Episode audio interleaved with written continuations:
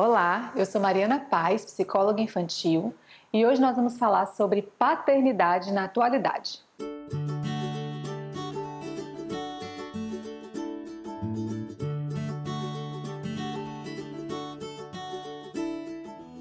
Você pode ser pai, padrasto, tio, avô ou simplesmente filho, mas com certeza você tem alguma experiência com a paternidade.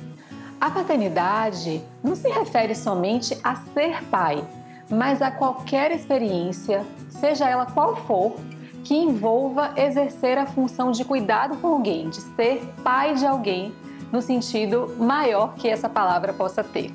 O cantor Nando Reis, ele canta uma música que é tão linda, se chama Espatódia, que fala tão lindamente e de uma forma tão delicada sobre a paternidade. É uma música que ele fez para a filha dele, Zoé.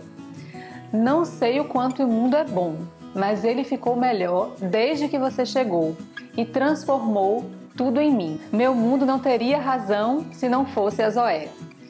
Então, ele conta nessa letra o quanto que a chegada da filha transformou a vida dele e fez com que a razão da vida dele fosse a Zoé, a filha. E para quantos de nós que exerce essa função paterna na vida, essa letra faz sentido também?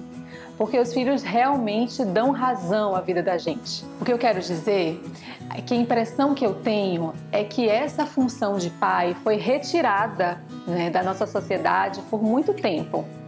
Então, tudo era voltado para a mãe. A maternidade assumia todos os bônus e ônus na vida das crianças. E agora essa realidade tem se transformado, tem mudado. Os pais estão chegando com tudo, estão muito mais presentes nas vidas dos filhos, tanto de maneira física, presentes mesmo no cotidiano, quanto também nos cuidados, muito mais envolvidos e fazendo parte de verdade da vida dos seus filhos. O mundo está mudando e a paternidade também. O que eu vejo no meu cotidiano lá no consultório é que a sala para atendimento dos pais estão cada vez mais sendo frequentadas por eles. Né? Então, os homens, os pais das famílias estão muito mais presentes, participando, fazendo parte do processo terapêutico das suas crianças, né? e a gente vê essa transformação acontecendo lindamente na história. Ao mesmo tempo, vejo também pais que querem mais informações, que querem mais orientações do que fazer para se fazer presentes cada vez mais na vida dos seus filhos.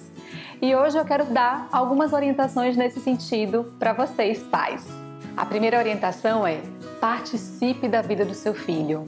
Pergunte como foi o dia dele, o que, que ele fez, o que, que ele brincou, o que, que foi mais legal. E o mais importante, conte também sobre o seu dia porque às vezes a gente acha que eles não querem saber ou que não é interessante, mas isso aproxima demais a relação entre vocês dois e vai tornar então uma conexão tão próxima que pode te surpreender. A segunda orientação é: sempre valorize os sentimentos do seu filho. Às vezes, quando ele conta pra gente que ele tá magoado com algum coleguinha ou ele passou por algum conflito e tá triste com isso, pra, na tentativa de ajudar, a gente diz: ah, você está exagerando, isso é uma bobagem, vai passar logo. Né? Mas, sem saber, a gente está, na verdade, desvalorizando aquele sentimento na criança. O melhor nessas horas é que você se mostre disponível para o seu filho. Que você diga a ele que você está compreendendo o que ele está passando, o que aconteceu na vida dele, que está sendo difícil sim, mas que vocês podem pensar juntos a melhor maneira para resolver esse conflito e essa situação. A terceira orientação é oriente e acompanhe o seu filho. Eles têm muito mais chances de atender às nossas instruções e orientações quando estão conectados a gente. Então, torne essa conexão cada vez mais próxima e perceba o quanto o diálogo pode fluir. A quarta orientação é: faça uma surpresa, seja natural, tira uma folguinha no trabalho, pega ele na escola, vai tomar um sorvete, vai passear na praça, surpreenda o seu filho. Esses momentos ele leva para toda a vida. Pense em algo que você e ele gostam de fazer juntos e aproveite muito. Aproveite seu filho em todos os momentos, seja pai do melhor jeito que for possível. Tchau, tchau.